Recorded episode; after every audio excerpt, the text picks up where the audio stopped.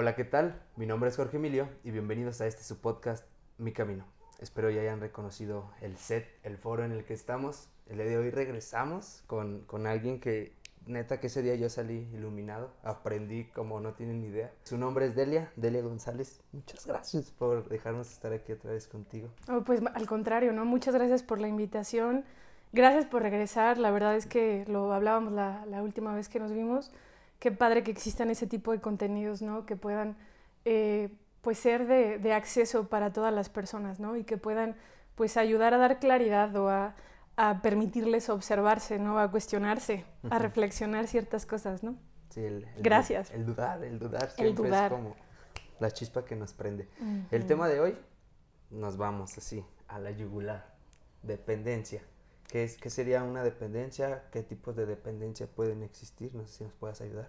Claro, bueno, eh, me encantaría primero empezar con dos cosas. La, primera es diferenciar el concepto de dependencia de apego, porque regularmente suelen confundirse. Eh, la dependencia es la relación que se construye bajo la regla de sacrificio. O sea, ambas partes tienen que estar dispuestas a sacrificar algo, a violar límites, ¿no? Y en ese violar límites, pues parece que, que se mantiene la, la relación. Que quiero ampliar también, porque cuando hablamos de relaciones siempre lo llevamos solo al campo de lo romántico. Y creo que sería importante ampliarlo. O sea, no es solo sobre las parejas, es también sobre las relaciones de amistad, es también sobre la familia. Entonces creo que es importante ampliar el concepto de, de- de dependencia, ¿no?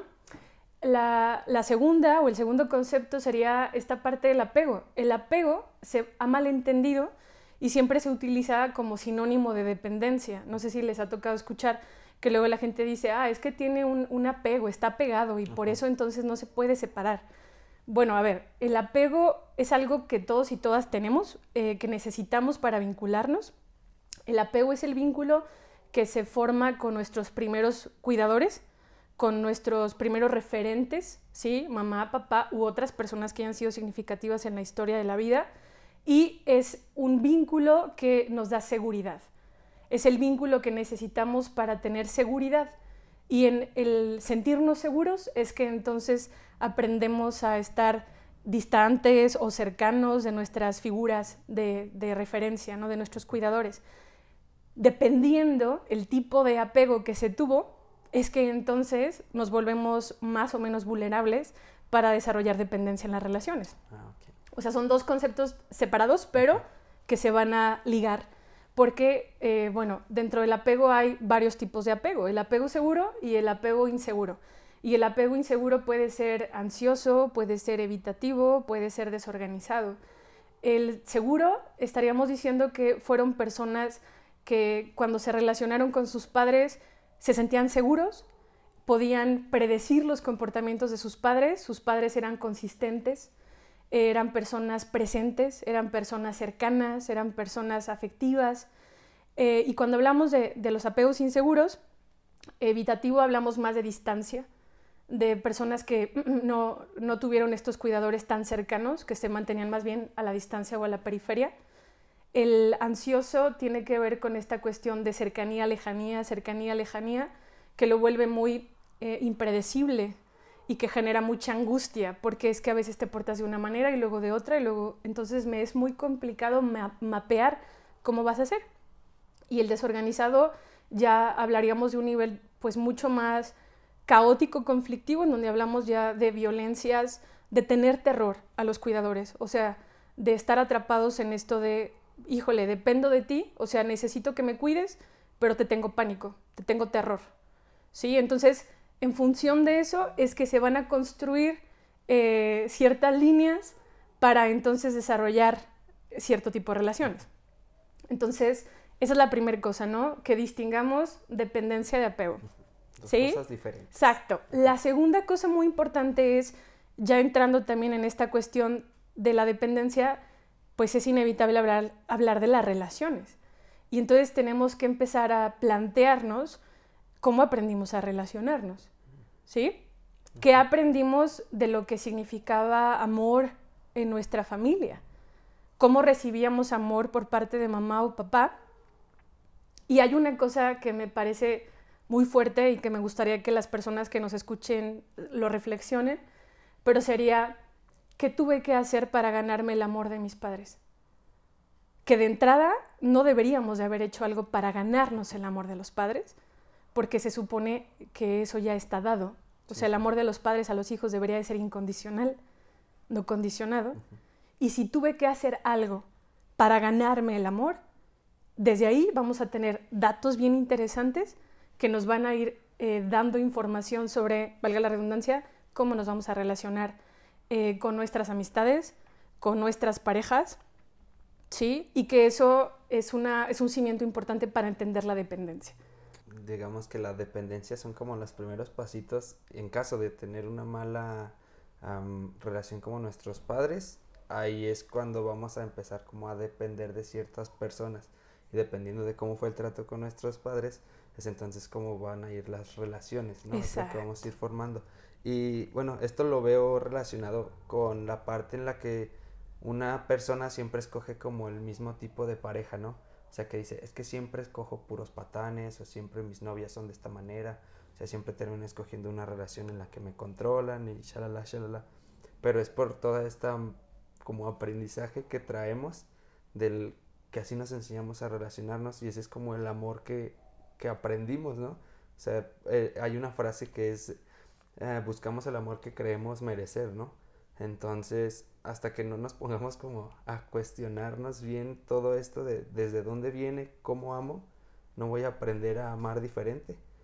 Y se puede cambiar la manera de amar o siempre voy a estar amando igual. Una pregunta muy interesante, ¿no? Y es que Afortunadamente, el hecho de que hayamos eh, tenido cierto tipo de apego en la infancia no significa que estamos determinados. Podemos readaptarnos, podemos eh, tener algo que se llama apego adquirido, que es cambiar la forma en la que nos relacionamos, cambiar la forma en la que amamos, cambiar ciertas creencias para relacionarnos desde otro lugar. Y es que tienes toda la razón cuando dices esta parte de eh, pues pensamos que nos merecemos ciertas cosas y por eso nos relacionamos desde ahí, ¿sí? Si yo dentro de mi familia aprendí que para ser amado o amada tenía que ser útil, tenía que sacarme ciertas notas, tenía que conseguir ciertos trofeos, tenía que hacer ciertos méritos, pues entonces quizás me voy a ir a relacionar con alguien que me exija un poco, un poco lo mismo. Sí, o sea, que me pida entonces que cumpla con ciertas expectativas o ciertos estándares para entonces ser amado. Y si no lo hago, entonces parece que soy insuficiente o que soy poco valiosa o poco valioso. Y es que también entra otra cosa muy interesante y es que e, eso a lo que nos adaptamos, esos aprendizajes, nos dan certeza. ¿Mm? Para bien o para mal, pero nos dan certeza. Y entonces cuando llegamos con alguien que se sale del esquema, que me trata de otra manera, entonces no me cuadra, no me hace sentido, me incomoda y me voy. Porque, a ver, espérate, si yo aprendí que era insuficiente, me voy, mm, llego con alguien y me trata como si fuera suficiente, aquí hay algo raro. O sea, te dices, ah, chis, esta persona, ¿qué onda? Hace poquito, el fin de semana pasado, estaba platicando con unos amigos y a un amigo, una chica le llevó dulces, así. En su trabajo fue y le llevó dulces, le platicó como con la chica que está saliendo y le dijo la chica con la que sale, ah, qué buena onda, qué buen detalle, ¿y tú qué le regalaste? Y él se sacó de onda, o sea, le dijo, ¿por qué no me la haces de pedo? O sea, ¿por qué no me estás diciendo que quién es esa o te pones celosa? Porque estaba acostumbrado a, este tipo de situaciones en las que van y lo confrontan y le dicen, ¿y esta quién es? Entonces ella le dijo, pues es que a qué estás acostumbrado, o sea, ¿qué amor es el que crees que, es el normal, pues? Y, o sea, está muy ligado ahorita a toda esta, esta parte que mencionas de que nos acostumbramos a ciertos amores y cuando nos dan algo diferente es como, ay, es que tal vez no me quiera. O, o tal vez, no sé, no sea para mí, o, o sea... Incomoda. Ajá, porque no estamos acostumbrados a que sean como buenas personas. Que nos traten bien. Ajá, o que nos traten como se debe. O sea, lo que debería de ser lo normal es lo raro, es lo extraño. Exacto, ¿no? Y entonces, eh, regresando justamente a esta parte de la dependencia emocional, pues desde ahí, desde el trato que yo aprendí que me merecía, pues me voy a, a vincular y regularmente la dependencia se caracteriza por esta, decía hace ratito, este sacrificio compartido, que no es lo mismo que negociación. O sea, sí quiero como diferenciar eso, porque claro, en, en, una relación pues espera la negociación en donde existen dos personas, dos partes, pero el sacrificio implica dejar lo que es vital o lo que es importante para mí de lado eh, para no perder la relación. Que ahí entra otra cosa interesante que es el miedo a la pérdida, el miedo al abandono. O sea, hay una, híjole, está súper relacionada la dependencia con el asunto del miedo al abandono. Entonces voy a hacer lo que sea con tal de no perder la, la relación, porque quizás ya pasé por situaciones de abandono o de rechazo en la infancia que entonces me hacen no querer volver a transitar por la misma experiencia de, de perder a alguien. Es cuando escuchamos el si me dejas me mata, ¿no? Y, o sea, no sé si existen algunos focos rojos, algunas de estas red flags, eh, en las que podamos darnos cuenta si nosotros somos dependientes, aparte del, de este miedo de que nos abandone y que siempre queremos como estar haciendo algo. No sé si hay algunos otros puntos en los que podamos llegar o sea, que los identifiquemos con alguien y decirle el, oye, es que esto no creo que sea como muy conveniente para ti o, o no sé si puedes ayudarme con esta parte. Claro, claro. Creo que es justo, ¿no? Si lo ponemos como en focos amarillos, eh, pues sería esta parte de, de estar dispuesto, dispuesta a sacrificar lo que es vital para mí con tal de quedarme en una relación. Y ahí entra una cosa compleja, porque cada quien tendría que definir qué es vital ¿sí? O sea, que, para sí mismo, para sí misma es algo que no sería negociable. Y ahí entra esta parte del autoconocimiento, que muchas veces ni siquiera nos conocemos o ni siquiera nos hemos detenido a preguntarnos qué es negociable o qué no es negociable para mí. Por ejemplo, bueno, si entonces dentro de este no conocimiento yo no veo que la violencia es algo no negociable, pues voy a entrar en una relación en donde quizás se va a permitir la violencia, y no se va a delimitar, no se va a frenar, porque ni siquiera fue algo reconocido, registrado en mí, en mi sistema, como algo que ni siquiera estoy dispuesto o dispuesta a tolerar. Entonces, lo primero sería esta parte de eh, observar, ¿no? O sea, reflexionar qué, qué estoy dispuesto a sacrificar, dispuesta a sacrificar con tal de que no se vayan, ¿sí? ¿Qué cosas he estado perdiendo que son importantes, que son vitales para mí, porque la persona no se vaya. Lo segundo es eh, qué tantos límites claros hay en la relación, ¿no? que está muy conectado con eso que acabo de decir. ¿Qué tanto negociamos las cosas o qué tanto no las negociamos? ¿Qué tanto acordamos hasta dónde está tu territorio y hasta dónde está el mío? ¿Y dónde está la parte del respeto en donde ambas partes se sientan eh, seguras, cuidadas dentro de la relación? ¿Hablamos de los límites? ¿Pautamos límites? Que muchas veces solo entramos en relaciones y ni siquiera nos detenemos a, a ver, ¿qué onda? ¿Qué esperas tú? ¿Qué espero yo? ¿Qué quieres tú? ¿Qué quiero yo? No lo hacemos. Entonces, empezar a observar qué onda con los límites. ¿Ya hablamos de eso? ¿Ya hablamos de las expectativas? ¿Ya hablamos de, de, hasta dónde está tu territorio y el mío? Esa sería una segunda cosa. La tercera es eh, pues quizás también observar como qué roles se están jugando, o sea, qué personajes se están jugando dentro de la relación. Tú me preguntabas hace rato como la diferencia entre la dependencia y la codependencia. Y te decía, bueno, el, dependiente es la persona que, tiene que eh, funcionar como si fuera incapaz. Tiene que parecer vulnerable, frágil, eh, pequeñito, pequeñita, ajá.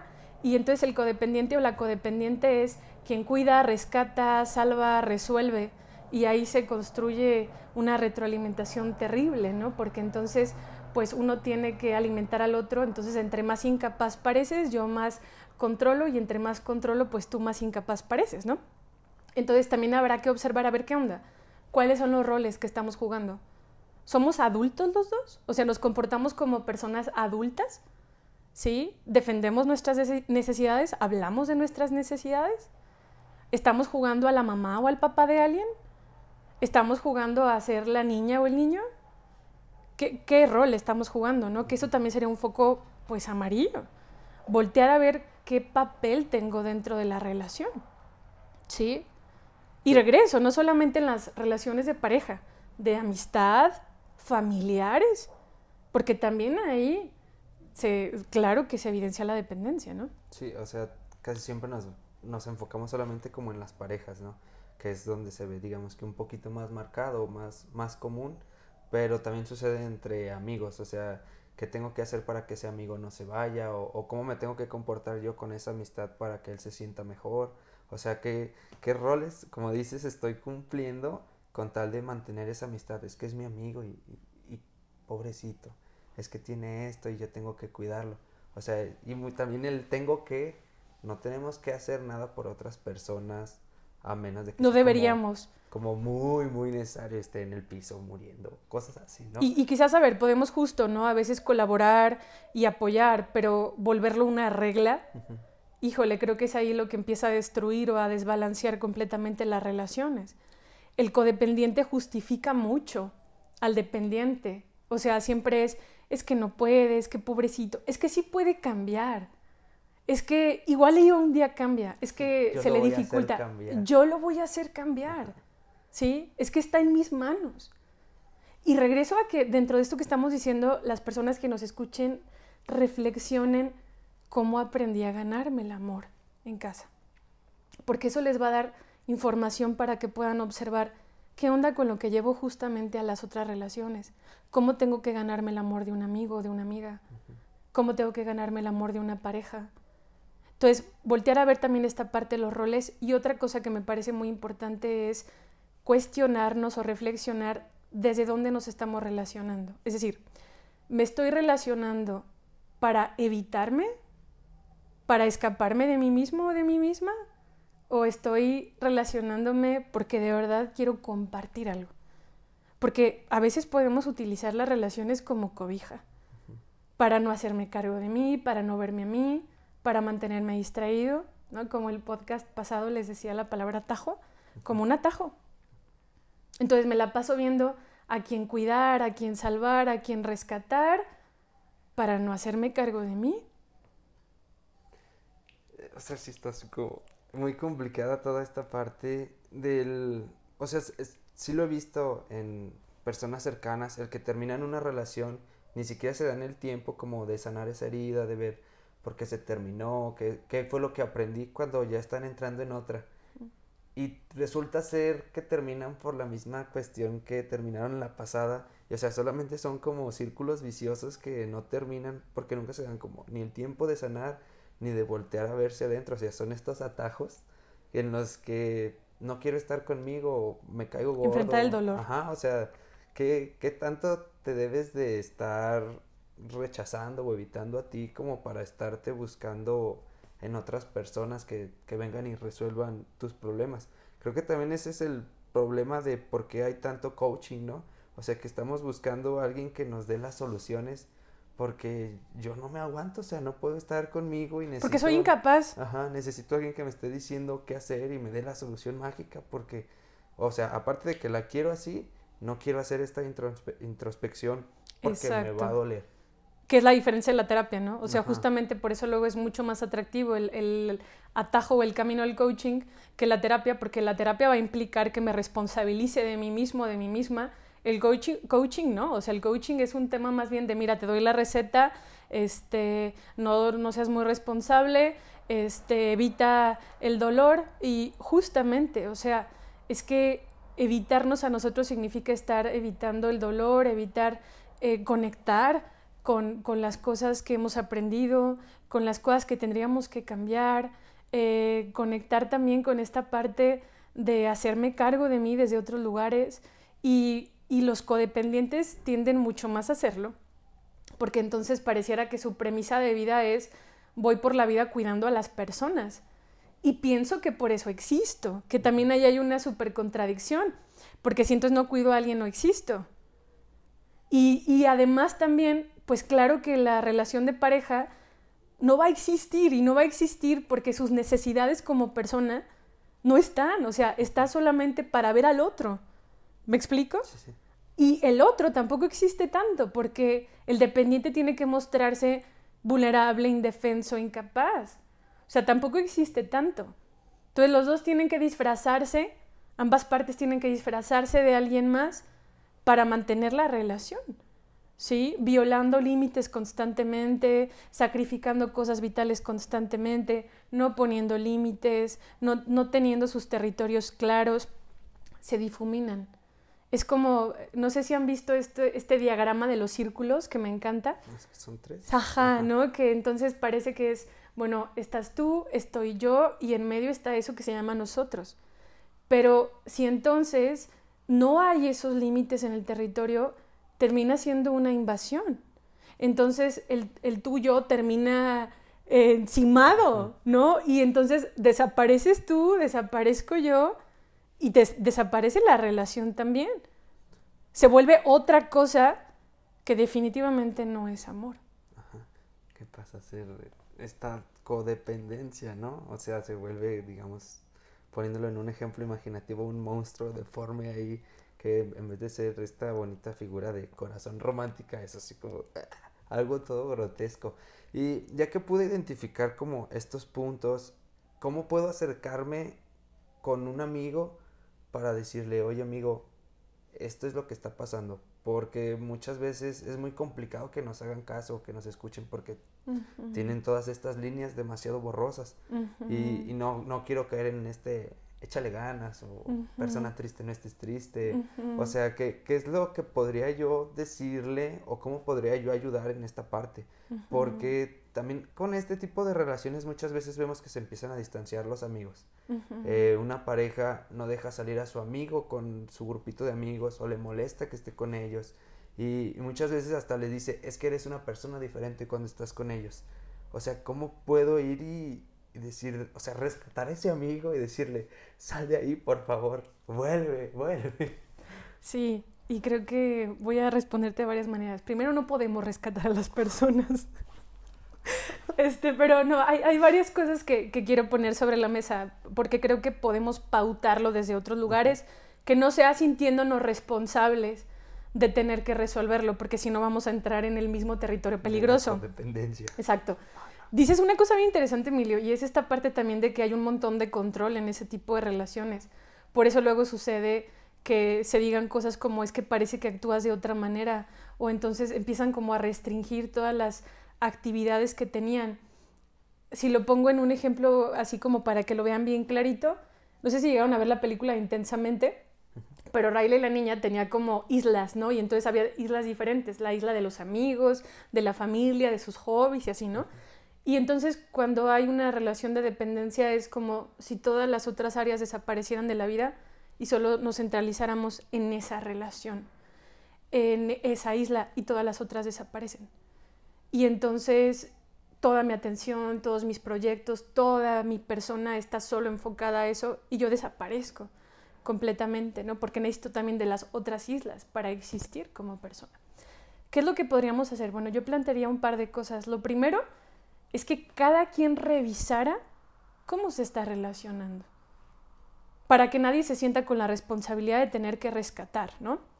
Primero yo, observar y reflexionar y cuestionarme cómo me estoy relacionando, qué tanto estoy defendiendo mis límites, qué tanto estoy cuidando otras islas de mi vida, por qué solo cuido esta, por qué me da miedo, qué es lo que me da miedo, sí, qué otras situaciones tuve en mi vida que me hicieron sentir rechazo o abandono ¿sí? Que tengo que volver quizás a conectar con eso para trabajarlo y que entonces pueda relacionarme desde otro lugar.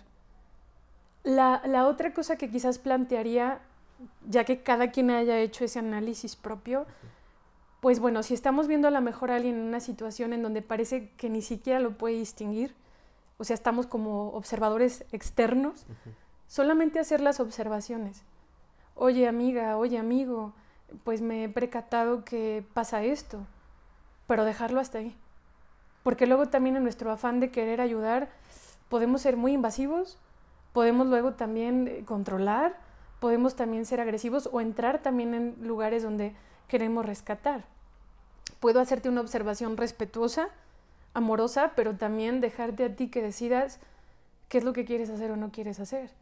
Porque también a veces sucede que a veces cuando hacemos las observaciones la otra parte todavía no está preparada para, para de verdad eh, hacer algo al respecto. Y a lo mejor ya empieza a observarlo, a distinguirlo, pero todavía no es su proceso para hacer algo diferente. Y a veces los que estamos del otro lado, pues nos impacienta ver que le decimos y parece que no escucha. Bueno, es que cada quien tiene un proceso diferente y también ahí tenemos que volvernos respetuosos. Y si también nos provoca mucha angustia estar viendo que está ahí, ahí, ahí, como quemándose, ¿no? Como el, el, meme, no sé si llegan a ver el meme del perrito con el café que está en medio de las llamas, ¿no? Y que solo lo vemos ahí. Bueno, si, si nos sentimos angustiados viendo cómo está, también podemos mantener cierta distancia o mantenernos un poco al margen para no sentirnos también con esta responsabilidad de tener que rescatar a alguien. ¿Sí? O sea, por amor también decir, ¿sabes qué? Mejor voy a mantener un poco de distancia, entiendo, respeto lo que estás haciendo, quizás no estoy de acuerdo, pero lo voy a respetar. Y entonces también por autocuidado, yo me mantengo un poco al margen. Como que establezco mi límite. Exacto, establezco mi límite para cuidarme, pero no voy a quererte rescatar y resolver, porque si no, entonces otra vez qué tipo de relación estaríamos construyendo y pautando, ¿no? Entonces yo lo pondría como en estas, en estas dos eh, propuestas. Primero, la responsabilidad de cada quien. ¿sí? Porque nadie nos puede venir a rescatar. Y si estamos esperando eso, bueno, pues entonces cachemos que estamos, que desde dónde nos estamos queriendo vincular. Tampoco es saludable querer rescatar. Entonces, respeto, podemos hacer observaciones, podemos eh, hacer alguna sugerencia, pero dejarlo hasta ahí. No volvernos invasivos, no volvernos controladores, no enojarnos, eh, no decirles que no haces lo que yo quiero, porque no se trata de mí, se trata del otro y del proceso del otro. Y entiendo que cuando amamos a las personas no queremos que sufran. Y cuando vemos que están sufriendo, pues no quisiéramos que pasen por eso. Pero amar también es respetar. Y entonces otra vez podemos no estar de acuerdo con cómo alguien lo está haciendo, llevando, pero tenemos que respetar cómo cada quien también está decidiendo algunas cosas. Que, o sea, el, el establecer el límite es, o sea, suena como, es un poquito complicado porque estamos acostumbrados a, ir y decirle al amigo, eh, la estás regando, ya, salte de ahí, o sea, porque nosotros lo vemos desde afuera, pero no sabemos lo que siente. O sea, es muy sencillo estar desde aquí observando y decirle, ah, la está regando en esto, esto y esto. Porque tal vez tú ya pasaste ese proceso, que sí. pero, o sea, él tiene que cumplir como todo su proceso hasta que se dé cuenta, ya después ir y, como platicarlo todos estas o sea, ya que sea como una anécdota al final. Pero como de una mamá hacia su hijo, ¿cómo podría no involucrarse tanto de esta manera? Porque mencionas el que si amamos a alguien no lo queremos ver sufrir, pero, o sea, hay casos en los que las mamás se, quieren involucrar en las relaciones. O sea, ahí la mamá, ¿cómo debe de hacer? O, o, qué es lo que puede hacer la mamá para, pues, no involucrarse tanto con su hija? Porque, pues, su hija.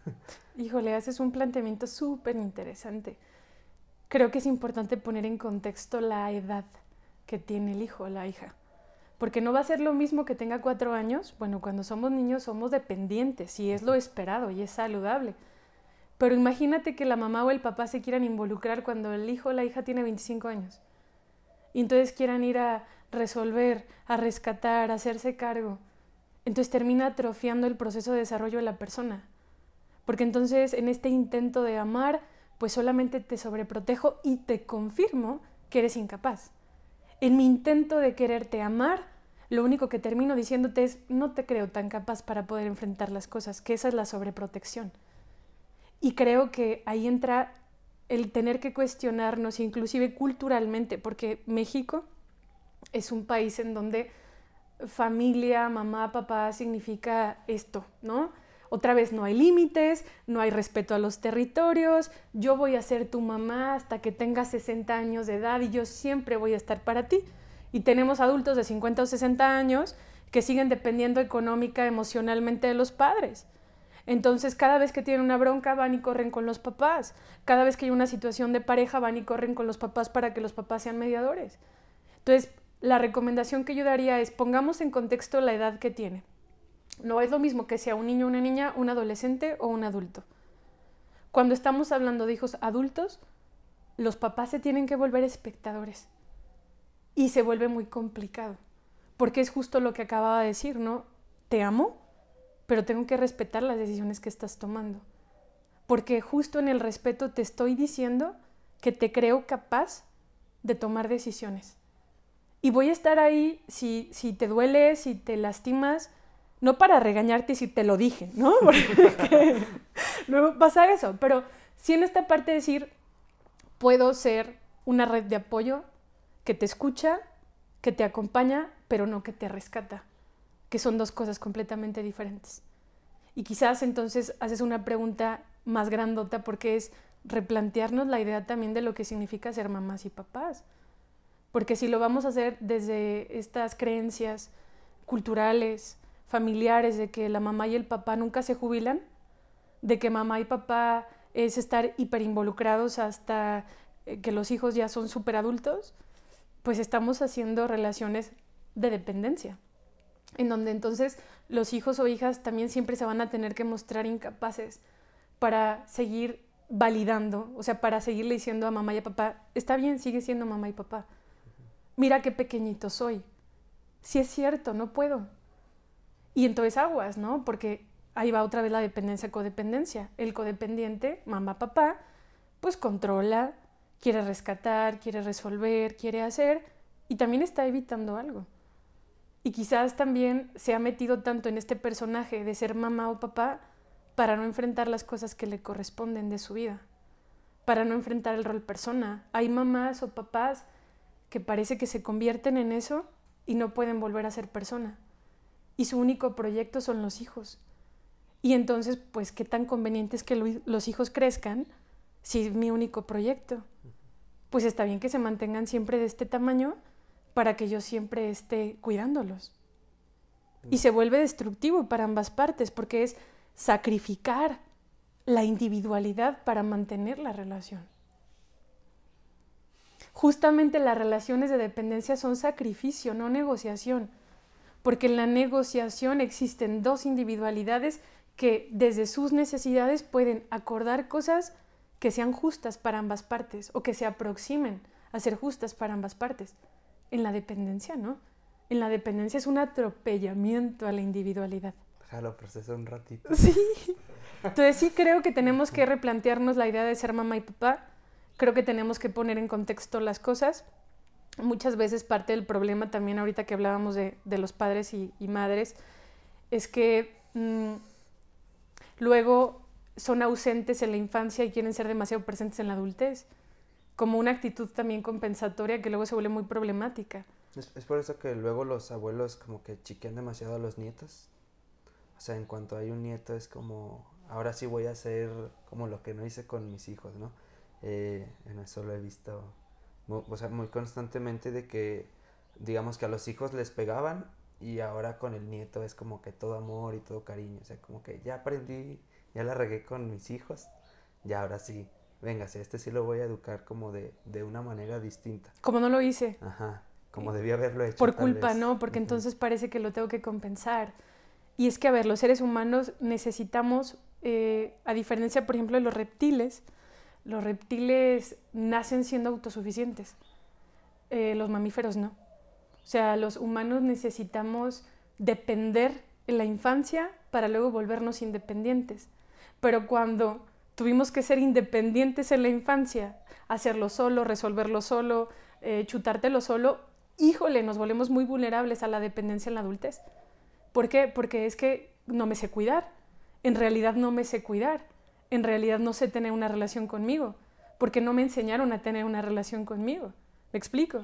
Entonces tiene que haber eh, como esta, no es una paradoja, pero tiene que haber esta relación de haber sido dependientes en el sentido de haber sido cuidados, protegidos, de sentirse seguros, apapachados, acompañados, para dar como una buena base de datos para luego enfrentar las relaciones desde otro lugar, incluida la mía, que eso nos lleva a otro tema que está súper ligado, que es el tema del amor propio.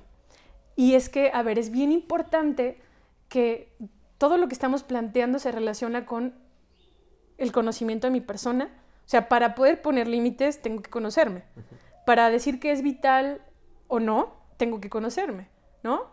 para tener bien claro los bordes de mi territorio, tengo que conocerme. Si no hay una relación de conocimiento, pues es difícil que le diga al otro o a la otra hasta dónde sigo, hasta dónde no. La cosa es que el amor propio es necesario como una manera de autocuidado, como esta parte de enfrentarme a mí, de verme, de ser responsable, de hacerme cargo de mí, pero se ha vuelto eh, en la actualidad ya una manera patológica de eh, evitar lo que tenemos que hacer. O sea, la palabra amor propio se ha vuelto el paracetamol, ¿sí? Eh, lo que hacen los, los doctores, ¿no? Cuando, que, que, inclusive se volvió un chiste en algún momento, ¿no? Pero cualquier problema, paracetamol. Cualquier problema, paracetamol. Bueno, el amor propio es el nuevo paracetamol. Entonces, cualquier situación que consideramos psicológica, problemática, paracetamol, o sea, amor propio, amor propio, amor propio. Y creo que tendríamos que empezar a reflexionar si esta idea de amor propio nos está volviendo una manera también de evitar. Nos está volviendo justamente una manera de tomar el atajo para no tener que hacerme cargo de las cosas que también tendría que cambiar de mí, que tendría que replantearme, que tendría que responsabilizarme. Y a ver, quiero ser bien clara con algo. No quiero decir con esto que hay que quedarse siempre, ¿no? O sea, quiero ser bien clara con eso. Pero irte siempre tampoco es saludable. ¿Sí? Tampoco es responsable. ¿Cómo definiríamos amor propio sin caer en lo banal que se está volviendo en todos lados? O sea, ¿cuál sería una definición correcta del amor propio? Yo lo relacionaba mucho como con autoestima, así como el mirarme a mí como con el valor que tengo, como el ser humano completo que soy, con mis virtudes y defectos y amarme así. O sea, ¿cómo lo podríamos definir sin, sin salirnos de ahí de, de este bordeadito que, que también otra vez lo difuminamos y caemos en otra cosa. Exacto. Bueno, tratar, voy a tratar de aproximarme, quizás no a una definición correcta, pero tratar de aproximarme a una definición que pueda dar un poco más de claridad en un sentido más profundo, ¿no? Yo lo ligaría más con esta parte de autocuidado, con esta parte de, o sea, me parece que el amor propio es como un conjunto de cosas, que es autocuidado, autoconocimiento. Me conozco, eh, me conozco aceptando y reconociendo lo que soy y lo que no soy, lo que tengo y lo que no tengo. No solamente viendo lo bonito y lo positivo, sino también reconociendo esta parte de, sí, me duele esto, sí, me provoca miedo esto, sí, me provoca dolor esto, porque solemos engañarnos y también luego no queremos ser honestos con nosotros. Y creo que sería importante, como en la idea de autoconocimiento, ser honestos y honestas. Pasa esto conmigo. Sí tengo miedo a esto. ¿Sí? Esa, esa sería una. La otra que tiene que ver con autocuidado es qué tan responsable soy conmigo misma, conmigo mismo, en varios aspectos, físico, emocional, ¿sí? O sea, ¿qué, qué cosas hago para mí o qué no hago para mí? ¿Sí? O sea, creo que el amor propio es la consecuencia de las cosas que hacemos o no hacemos con nosotros mismos. Y creo que tendríamos que mirar qué onda con esa relación que estoy estableciendo conmigo para que desde ahí partamos, para entonces entender eh, desde dónde me estoy relacionando. Creo que ahora el amor propio ya se volvió como la banderita de salte, vete, no, no aguantes, no toleres, este, no, no, no, no te gusta, no, no tienes por qué estar ahí. Cierto, no tenemos por qué aguantar ciertas cosas. Y sí creo que se ha como polarizado porque veníamos de una cultura en donde primero se había enseñado a aguantar, aguantar, aguantar, aguantar, aguantar. Sí, permisible. Exacto, ¿no? Atropellamiento total. Y creo que en este querer romper el paradigma lo polarizamos y ahora estamos en esta parte de vete, vete, vete, vete, vete, vete. de un extremo al otro. Exacto. Y a ver aguas, ¿no? Porque me parece el mismo problema me parece el mismo problema. Porque es no saberme vincular. Sí, o sea, al final entonces, si en la idea de amor propio me estoy eh, siempre queriendo escapar para no verme, para no cambiar, para no responsabilizarme, para no conocerme, Entonces hay que replantear un poco qué onda con desde dónde me estoy agarrando de la bandera del amor propio. Ajá, o sea, como ya qué atajo estoy tomando, el de ser totalmente permisible o el de irme Evítalo. A, a cualquier mínimo detalle. Y, o sea, también había visto el que muchas veces no nos dicen como la verdad sobre el amor propio. O sea, te cuentan lo bonito y que te vas a amar y que todo va a ser bello, pero o sea, no te dicen toda esta parte de la introspección, que el darte cuenta de qué es lo que te gusta y qué es lo que es lo mejor para ti muchas veces duele. O sea, es un proceso largo, este, o sea, lo que mencionábamos de pues ir a terapia, ¿no? O sea, es quitarte ciertas certezas que tenías que pensabas que era lo normal, pero mm. que en realidad te estaban dañando y, o sea, eso también no te lo dicen en, en redes sociales. El, el, amor propio, pues cuesta. O sea, no es como de que, ay, ya me amo, ya lo logré. O sea, es un proceso largo que muchas veces no nos lo dicen. De esfuerzo. Ajá. O sea, te platican el, tienes esto en tu relación, vete. O viste esto, vete. No lo negocies. Ajá. Que también ahí, justo, ¿no? y respetando lo que hemos dicho, tomándolo bueno, quizás habrá cosas que no son negociables y si las están violando, vete, ¿no? Pero si hay otras cosas que se tienen que enfrentar para pautarlas, para acordarlas desde un lugar diferente, enfréntalo, porque eso también es amor propio, o sea, eso también es responsabilidad.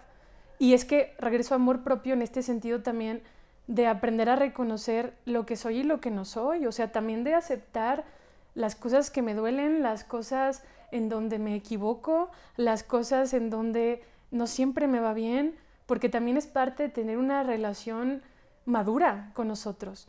O sea, tener una relación saludable sería no solamente acompañarme en los buenos momentos, sino también voltear a ver eh, cómo estoy cuando, cuando tengo malos momentos, ¿no? Porque sí parece que amor propio ya suena como esta idea de positivismo, como esta idea de todo es bonito y todo es bello y como la receta, como el paracetamol, que todo lo resuelve, ¿no? Y empecé justamente, cuando empezamos el podcast, hablando de los tipos de apego, ¿no? Y cuando hablaba de uno de ellos era del evitativo. Aguas, porque eso podría alimentar un chorro el apego evitativo. O sea, no te vincules. Y bueno, es que si tengo terror de vincularme, pues está mejor estar viendo, a ver, es que ya fallo en esto, ya, adiós. Que entrarle, enfrentarlo, resolverlo, me explico. O sea, al final, irnos también todo el tiempo no es una manera saludable de saber vincularnos. O sea, creo que tenemos que preguntarnos y cuestionarnos eso. ¿Sí? Y cuestionarnos qué tanto también eh, lidiamos con la incomodidad porque también tendríamos, ojo, ¿no? Violencia o sufrimiento e incomodidad son dos conceptos diferentes, pero sí creo que pues es saludable que a veces las relaciones nos pongan incómodos. Es saludable que a veces nos contrasten y entonces eh, tengamos que relacionarnos desde otro lugar. Como lo que decías de tu amigo, ¿no? O sea, esta parte decir, bueno, me tengo que adaptar a que no me está reclamando, a que no me, o sea, que no estamos teniendo un conflicto por esto, a que eso no es motivo de pelea y me va a incomodar porque las cosas nuevas incomodan. Y la, los conflictos también son necesarios dentro de una relación. Entonces también pareciera que a la primera de cambio ya hay un conflicto y algo, vete, vete. Entonces estamos alimentando mucho la idea de no vincularnos, de tenerle miedo a las relaciones, de no comprometernos de no comprometernos con nosotros y tampoco con nosotros. Ahorita viene a mi mente este nuevo término que también este, se, está poniendo de moda, el ghosting, el ghostear a la gente, o sea, lo relaciono mucho con esta parte evitativa de que en cuanto vimos algo que no nos gustó, nos fuimos y ni siquiera fuimos capaces de decirle a la persona los motivos, o sea, simplemente desaparecimos de su vida y muchas veces esa persona se queda como en pues, en el limbo. ¿Qué hice, no? O sea, ¿qué fue lo que, lo que hice mal o no sé? Y, y, o sea, es por esta misma parte de que tal vez sean personas evitativas que no están dispuestas a, a vincularse, a poder abrirse con alguien. Y, o sea, se vuelve muy complicado porque pasamos de un término que, digamos que es de psicología, que es como para ayudarte, esto del amor propio, que lo terminamos transformando en un egoísmo Y en parte el problema, ¿te das cuenta? O sea, en la retroalimentación del problema. Y, o sea, y pasamos a hacer el ghosting por el, a la primera señal, vete. Y o sea, ni siquiera es como de que, no sé, tal vez esa persona haya hecho algo por error o porque no sabía que te molestaba. Porque no establecemos estos límites desde un principio cuando empezamos a conocer a una persona. O sea, ir, no sé, primer cita en vez de decirle así como, ¿cuál es tu color favorito? O sea, ir y decir, o sea, estos son mis límites. Si te pasas de aquí, mira, cámara y ahí nos vemos. Pero si me dices que tú eres de tal o tal manera, pues podríamos negociar para estar en este punto, que no se pierda el respeto. Pero no lo hacemos, o sea, algo que no nos gusta o que nos pone un poquito incómodo y decidimos alejarnos porque no es al amor al que estábamos acostumbrados. O simplemente nada más estamos viendo a ver qué flor picamos. Y, y o sea, ¿cómo hacer para no salirnos hacia un egoísmo? O porque pues nada más nos dicen, o sea, este positivismo tóxico del que hablábamos, del que sé feliz y vete y siempre ve por ti y que no te importe lo que digan los demás, o sea, nos ponen muchas veces en un lugar como... O sea, nos convierten en narcisistas. O sea, creo que también es importante replantearnos eso porque también podemos ir con esta bandera de no me importas. O sea, no me importa atropellarte, no me importa que estos comportamientos míos te lastimen, no me importa, no te gusta, es que así soy yo. Y es que entonces otra vez tendríamos que reflexionar sobre, ¿y quién soy yo? O sea, ¿por qué soy así yo? ¿Y por qué creo que también tendría que seguir siendo así? Sí creo, regreso a esta importancia de observarnos, de reflexionar, de, cuestionarnos, porque sí me parece que definitivamente el amor propio ya en esta polaridad se volvió la falta de responsabilidad, eh, también se volvió esta parte justo de, evitar. Y es que al final, a ver, lo, decía hace ratito, la dependencia es el miedo a la pérdida.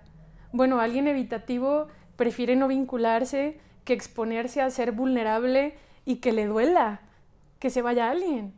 Entonces, mira, mejor en lo superficial, mejor así eh, sobre... exacto, ¿no? Ahí, nada más. Y entonces me la paso más bien queriendo observar qué cosas me confirman que me tengo que ir. Justo para confirmar que me tengo que ir, para no entrarle exponerme, ser vulnerable. Y es que nos aterra ser vulnerables. Pero solamente podemos relacionarnos eh, siendo vulnerables. O sea, la vulnerabilidad y la intimidad se necesitan para construir relaciones. ¿No? Decía, perdóname que te interrumpa, decía Krishnamurti, un autor que me gusta mucho, y lo ligo también con algo que dice Manuel Hernández Pacheco, que Manuel habla mucho del apeo, de la neurobiología, tiene textos bien interesantes por si lo, quieren checar, Manuel Hernández Pacheco, pero los dos decían algo así como, de diferentes maneras, el miedo y el amor, el amor y el miedo no pueden andar de la mano. O sea, está bien, eh, podemos tener un poco de miedo porque el miedo nos hace querer cuidar nuestros vínculos, pero tener demasiado miedo a perder algo, a alguien, nos pone en la situación terrible de eh, querer o escaparnos o de mejor no vincularnos o de hacer muchas cosas para sacrificarnos para no perder cosas. ¿no? Que es lo mismo que a lo mejor Manuel Hernández dice de otra manera y es que los niños eh, que han pasado por situaciones donde han tenido mucho miedo constante, les cuesta mucho trabajo jugar y disfrutar la vida porque están más pensando en lo terrible, en lo catastrófico, en el miedo a la vida, o sea, por la adaptación que tienen que disfrutar la vida. Y es un poco lo mismo sobre el miedo y el amor. O sea, va a ser difícil disfrutar relaciones, estar en las relaciones, ser vulnerables si tenemos pánico, si tenemos terror. Y desde ahí tenemos que volver a reflexionar sobre nosotros, sobre nuestra historia, sobre hacer introspección y aceptar lo que me está pasando, sin maquillarlo, sin ponerlo bonito, sino conectando de verdad con quién soy, quién, quién creo que soy, cuánto valgo, cuánto creo que valgo. ¿Creo que valgo o no? ¿Valgo? ¿Valgo? Sí, o sea, desde la honestidad, porque desde ahí, desde esa construcción diferente en la relación con nosotros podemos pautar vínculos distintos, ¿sí? Pero no tampoco desde la bandera de, ah, pues otra vez, ¿no? Yo tengo esto, yo voy a seguir siendo así, no importa que atropelle a toda la gente. me, me gustaría hacer una como analogía que viene ahorita a mi mente, que con esta parte del amor. O sea, el amor lo pongo como, digamos, vas al mar, a la playa, pero, o sea, no entras al mar, solamente estás dentro de la alberca, viendo así el mar de lejos, digamos que el mar es el amor, pero tú ya estás aquí, en la alberca, así dices, ay, yo ya estoy aquí participando.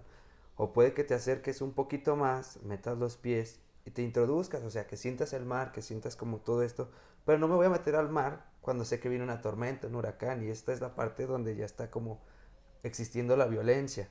O sea, mm, tengo que ir y el mar, pues no me va a hacer nada, igual que el amor. O sea, voy, entro, lo disfruto, ya me revolcó, bueno, ya aprendí. Ya sé que si viene una ola de ese tamaño, pues no me voy a ir a aventar.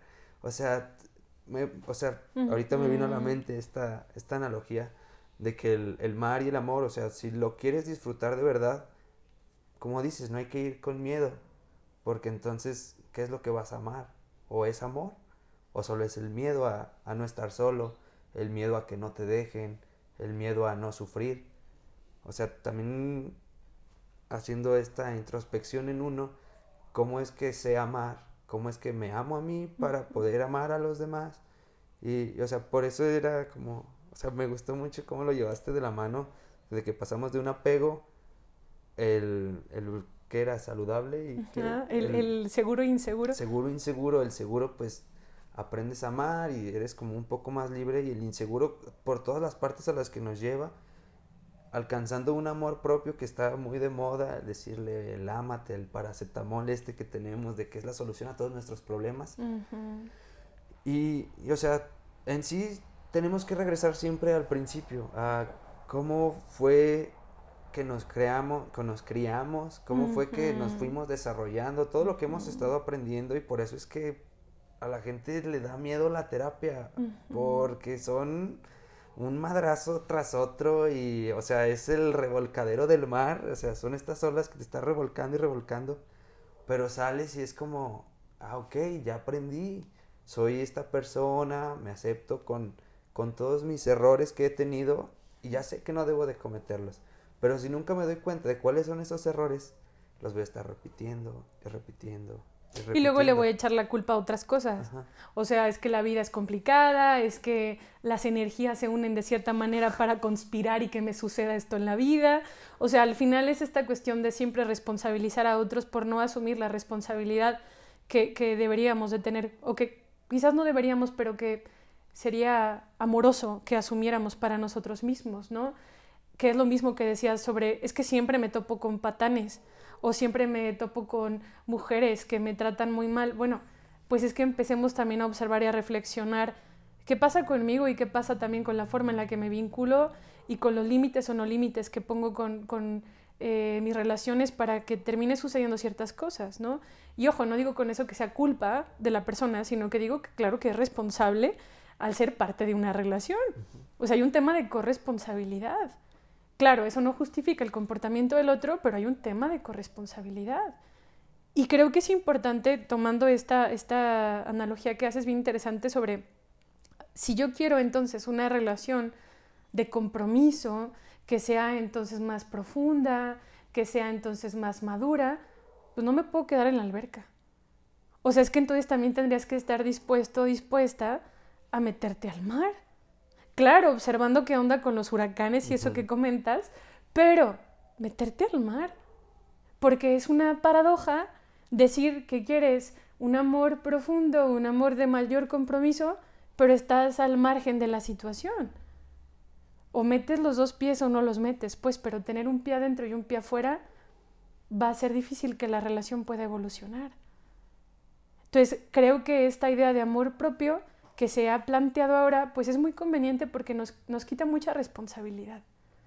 Y creo que es importante volver a plantearla y pensar, vale, ¿de qué manera puede ser desde un lugar más responsable conmigo, que no sea evitativo, que no sea un atajo, que sea en serio conectar, reflexionar, para ver qué cosas primero conmigo tengo que cambiar, ¿sí? Y entonces en consecuencia observar afuera que no, desde esa nueva construcción de amor propio, cómo negocio las cosas, cómo las enfrento también.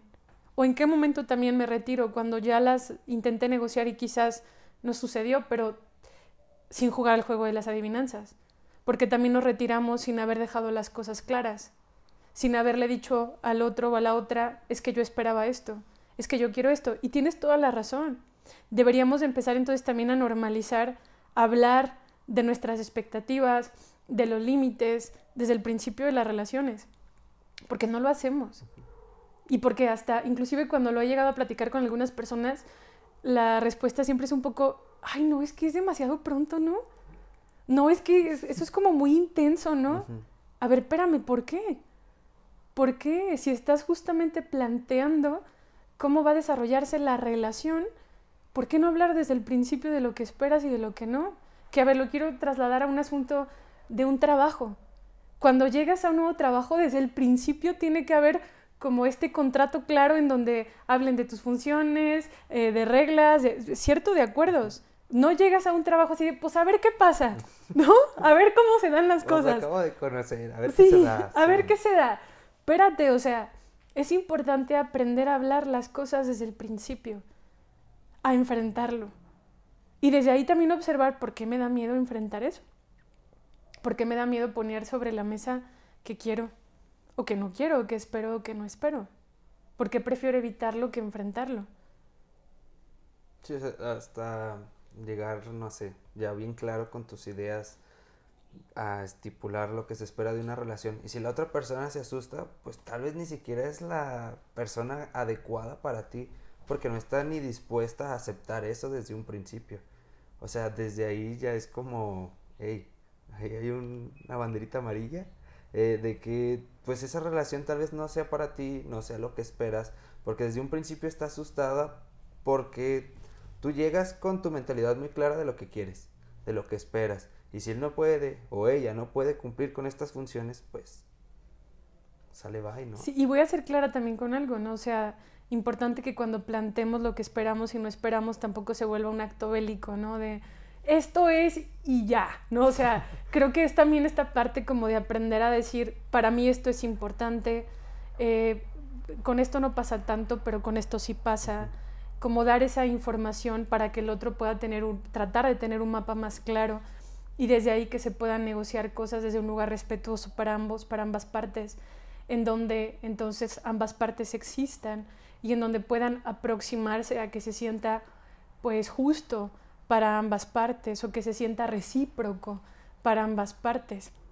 Tal vez algo por lo que no se pueda llegar a, esto es porque llegamos con una expectativa muy alta de la pareja, ¿no? O sea, con la persona que conocemos, llegamos con una expectativa demasiado alta y al nosotros plantearle lo que en realidad esperamos de la relación, tal vez nos dé ese miedo a toparnos con la realidad que no sea la super pareja que nos estamos imaginando y en realidad sea una persona normal, porque muchas veces... Humana. ajá, una persona humana. No, o sea, llegamos con unas expectativas irracionales de todo lo que hemos estado como consumiendo a, de príncipes y princesas de Disney, y todas estas películas de romance que nos ponen, no sé, estos actores guapos con sus actrices guapas que tienen una historia con un final feliz. Y o sea, es con la expectativa que muchas veces llegamos y también nos puede que nos dé miedo el, afrontar que... que se plantean otras cosas, ¿no? Y, dices varias cosas bien interesantes, pero es, es humano y es inevitable tener expectativas, siempre tenemos expectativas, solo hay que observar y reflexionar sobre nuestras expectativas. Yo recomendaría que más que hacer una lista de todo lo que quiero que tenga, pues quizás se planteen más una lista de lo que no. O sea, que les dé claridad esta parte de lo que no me gustaría que exista en una relación, porque creo que teniendo un poco más claro eso, pues damos espacio a otras muchas cosas que alguien puede llegar a proponernos y que no solo quepan ¿no? En, en, este cuadrito de lo que yo creo que es una pareja, sino tener esta flexibilidad a decir, pues hay muchas cosas, vamos a llamarle saludables, que alguien puede llegar a ofrecerme, que inclusive a lo mejor hasta ni siquiera yo había registrado, pensado en, en, este, en esta lista que hice. Pero tener claro lo que no, creo que entonces nos hace poder eh, defender o respetar más nuestros límites para que las relaciones puedan desarrollarse desde otro lugar. ¿no? Sí, darnos el tiempo de que no, para, pues sí, no, partir de ahí, o sea, esto no, pero hay un sinfín de posibilidades. Decís, ¿no? Porque exacto, o sea, es que eso no hace daño. O sea, lo, lo, positivo de una relación, pues no hace daño.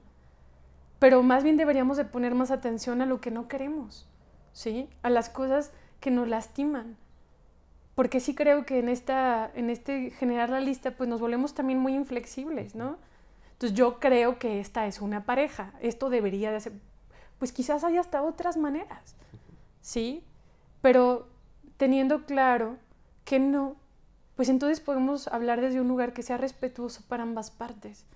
Y regreso, que no sea un acto bélico de, no, y, hazle como quieras, ¿no? O sea, a ver, vamos a negociar, ajá, y, ni y cámara, ¿no? O sea, no, o sea, vamos negociándolo, vamos hablándolo sin jugar las adivinanzas, siendo claros, claras, primero con nosotros y en consecuencia con los otros. Porque tampoco se trata de que en esta idea de amarme voy a atropellar a la gente. Es que si entonces justamente entra esta idea de quererme amar, pues es que eso también debería llevarme a tener relaciones en donde las cosas sean horizontales, en donde las otras personas aporten también a mi vida, les ame también, sean importantes también. Me explico, no que me sienta como por encima de, porque tampoco se trata de eso. Sea, mantenernos como siempre en iguales. Horizontales, ¿no? Y a lo mejor a veces va a fluctuar un poco, pues, pero creo que eh, esta idea de yo en mi amor soy mejor que nadie destruye mucho las relaciones también. Y hay que reflexionar y observar eso. Sí. Muy, muy interesante. Eh, ya como para darle un, cierre a todo esto, me hablabas de una lectura. Sí. Entonces no sé si podrías sí, sí, iluminarnos. no, justamente le decía, les decía que mm, ahora que estaba leyendo un poco para, el podcast, eh, bueno, hay varios autores ¿no? que me gustan, pero uno de ellos es Krishnamurti. Y encontré parte de, en, su libro hay una parte, un fragmento que me gustó mucho porque habla justamente de cómo es que luego ponemos un montón de barreras eh, y pensamos que eso es relacionarnos, ¿no? Entonces lo traje para leérselos, sí, que, me, bueno, me encantaría leérselos. Se los podría decir yo con mis palabras, pero prefiero leerlo porque creo que está mucho mejor que lo diga él. Entonces dice, si construyo un muro a mi alrededor, consciente o inconscientemente, un muro de resistencia, de autoprotección para sentirme seguro, para que no me lastimen, para estar a salvo, ¿puede haber una verdadera relación? Obsérvalo con detenimiento. Tengo miedo porque me han herido, tanto física como psicológicamente. Todo mi ser está herido y no quiero que me vuelvan a herir. Construyo un muro a mi alrededor, una resistencia, una defensa del tipo yo sé y usted no sabe, para sentirme completamente seguro de, ser, de no ser nuevamente herido. Desde ahí, ¿cuál va a ser mi relación con usted? ¿De verdad habría alguna relación? Y ya. Wow. Entonces me, me, gustó mucho porque justo habla de esto, ¿no? O sea, también vinculándolo al tema del amor propio, creo que se ha vuelto algo que podría ser hasta peligroso porque pues es miedo a relacionarnos. Y esa es la premisa de la dependencia emocional, el miedo al abandono en las relaciones. O sea, la mala interpretación de, una palabra nos puede llevar a caer en, en un mal más grande. Y, o sea, está muy interesante la lectura. Yo ahorita, con mi imaginación de, de niño que tengo, me imaginé una torre así como de un castillo, una altura de 10 metros, y una persona que se acerca a nosotros o sea, me relaciono con él a gritos. Y ese es el vínculo más cercano que tengo, a una distancia enorme en la cual no me permito bajar de mi torre y hablar de cerca, o sea, como hablábamos, en horizontal, de frente a frente, cara a cara, lo más cerca que se pueda, porque tengo este miedo a, que me lastimen, ¿no? El, el miedo al dolor que muchas veces no nos deja, pues, ser una persona como más plena, o sea, disfrutar de la vida completamente, porque estamos cerrados por el miedo al, al que me duela, al que me... A ser vulnerables, exponernos. Sí, porque, bueno, a, nosotros como hombres nos enseñan el que no debemos de ser vulnerables, el, el, ser así fuerte y nada te hace daño y los niños no lloran. Y, o sea, también el, el volvernos vulnerables, o sea, el permitir abrirte a una relación. Ser humanos. Ajá, se vuelve así como, wow, o sea, todo esto me estaba perdiendo por una creencia irracional de una sociedad que yo no puedo controlar. Pues zafo, zafísimo. O sea, prefiero disfrutar de todo lo que yo como humano puedo brindarme. O sea, todas estas emociones y toda esta gama que tengo sin caer ni en un extremo ni en el otro, sino disfrutar así de todo el pantone de colores. O sea, no es ni blanco ni negro. Existen muchos colores que podemos estar disfrutando. y, y, ya, pues disfruten la vida. sin, sin, que sea un paracetamol, pues no. Sí, sí, Pero esta parte de volteen a ver y observen qué está haciendo eh, que se obstaculice poder conectar con ustedes y conectar con la vida. O sea, obsérvenlo, ¿no? Reflexionenlo. Porque creo que otra vez, si hay demasiado miedo, demasiado terror, pues es complicado que nos expongamos. Es complicado que, que nos vayamos a vincular con quien sea, no solamente en una relación romántica. Vamos a tener entonces siempre relaciones superficiales o a la barrera, ¿no? O, o, con un montón de sacos y abrigos para que no nos lastimen sin darnos cuenta que eso también nos termina lastimando profundamente. Porque a veces solamente nos lleva a confirmar que estamos solos en la vida y que no podemos dejarnos acompañar, o sea, que nadie nos va a acompañar en la vida. Entonces, justo, ¿no? La, la, eh, como para ir redondeando, pero la dependencia es el, el miedo al abandono, el miedo a la pérdida, y se puede ver expresada de un montón de maneras, ¿no? Que hemos hoy justamente hablado, vale la pena que reflexionemos desde dónde aprendimos a relacionarnos, cómo aprendimos que teníamos que ganarnos el amor y en consecuencia entonces cómo estamos trasladando eso a las relaciones que tenemos en la vida, ¿no? Sí, cómo me enseñaron a amar, cuál es mi lenguaje del amor y cuál es mi expectativa del amor, o sea, si estoy esperando poco, pues es lo que voy a ir a buscar, poco amor o un amor insuficiente o un amor violento, este, vemos a veces patrones de gente que va con siempre buscando como al alcohólico que le recuerda a su papá porque quiere ir a salvarlo. Un sinfín de cosas que tendríamos que hacer el, el pensamiento reflexivo de hacia adentro y de dónde viene. Y la terapia nos brinda esas herramientas que duele. O sea, es un proceso largo que hay que estar trabajando constantemente. O sea, es un trabajo constante que tal vez sea otra de las cosas por las que a la gente no le gusta la terapia ni hacer ejercicio, porque no es de que en una semana te vas a poner fuerte, en una semana no vas a estar bien totalmente. O sea, es un proceso muy, muy largo, hay altas y bajas, tanto en el entrenamiento como en lo psicológico. O sea, no siempre vas a estar súper definido, ni no siempre vas a estar bien. La felicidad está sobrevalorada. O sea, te dura 90 segundos estar feliz. Eh, hace rato estaba escuchando un podcast y hablaban una, o sea, hicieron una lectura y daban un ejemplo, no me acuerdo de qué autor, ahí si alguien lo sabe nos lo pone, pero, o sea, ve y compra tu helado favorito, pruébalo y siente como toda esa sensación, esa felicidad y vuélvelo a probar y no se va a sentir igual, porque lo que te hizo feliz un día puede que no te vuelva a hacer sentir igual y o sea, siempre estamos como en la expectativa de que siempre queremos estar felices y siempre queremos estar bien y siempre...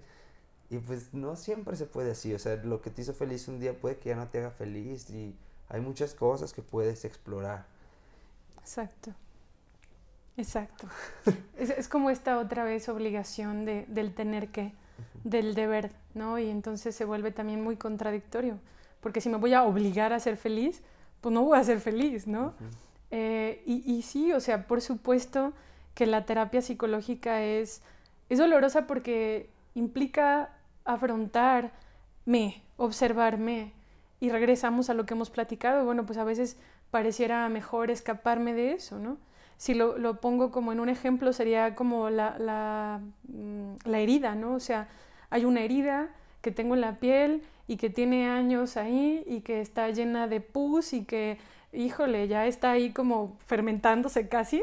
Y entonces, bueno, pues voltear a verla duele, reconocerlo duele, limpiarla duele, pero duele más o va a ser más costoso que solo haga así, diga que no está, que no existe y no pasa nada. Entonces, creo que es importante, eh, y esa creo que sería mi mayor recomendación, enfrentarnos, observarnos, ser honestos, ser honestas, ¿sí? aceptar lo que está pasando, aceptar a qué le tenemos miedo, qué nos duele, por qué nos duele, ¿sí? Y bueno, sí, claro, en la terapia, al estar con un observador ajeno a mí, pues esa persona puede observar, distinguir cosas que yo no puedo distinguir de mí mismo, de mí misma, porque estoy acostumbrado a ser yo, ¿no? Pero, pero implica responsabilidad, ¿sí? Y a veces no queremos ser responsables. Entonces, bueno, pues la invitación o la reflexión también sería, seamos responsables y volteemos a ver lo que tenemos que hacer con nosotros desde una idea mucho más realista del amor propio, no desde esta cosa de dite cosas bonitas, créete bien suficiente, eres mejor, eres eh, la mejor cosa que ha pasado en la vida. A ver, sé honesto contigo, sé honesta contigo, acepta y reconoce lo que está pasando contigo. Observa qué cosas también tienes que cambiar de ti para vincularte mejor contigo y en consecuencia también con los demás.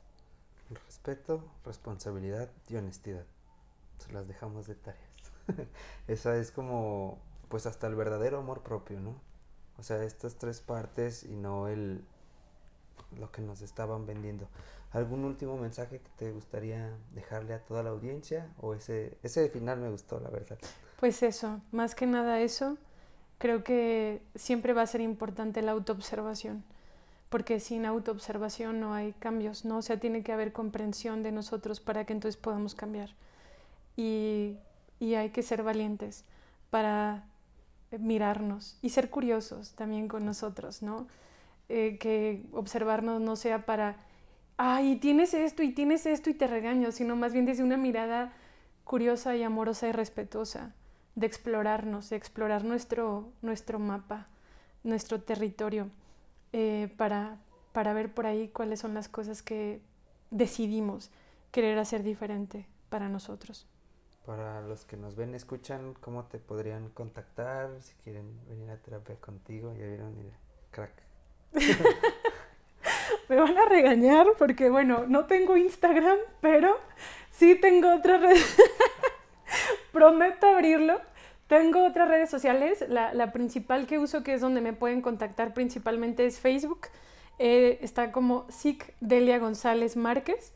Este, ahí, ahí subo contenido, subo información, entonces por ahí pueden revisarlo. Prometo próximamente abrir el Instagram y eh, también, bueno, puedo darles mi teléfono. Mi teléfono es 449-150-0337. Si no les, ajá, si no les respondo, porque a veces estoy en, consulta, pueden mandarme un WhatsApp sin problema y esas serían las, las principales vías por las que me pueden contactar. Muy bien, muchas gracias por prestarnos este espacio, tu tiempo. Hoy de nuevo, iluminados, hoy aprendimos muchísimo. Muchas gracias. No, al contrario, muchas gracias a ustedes. Gracias por la invitación, gracias también por el, por el bonito programa, por el bonito contenido que suben. Y pues nada, ¿no? Que las personas que les escuchan reflexionen y se cuestionen. Si saben de alguien, ahí vayan, compartan. Compartan. Si les gusta, compartan y denos su retroalimentación. Si no les gusta, comenten. sí, también, ustedes alimenten el algoritmo.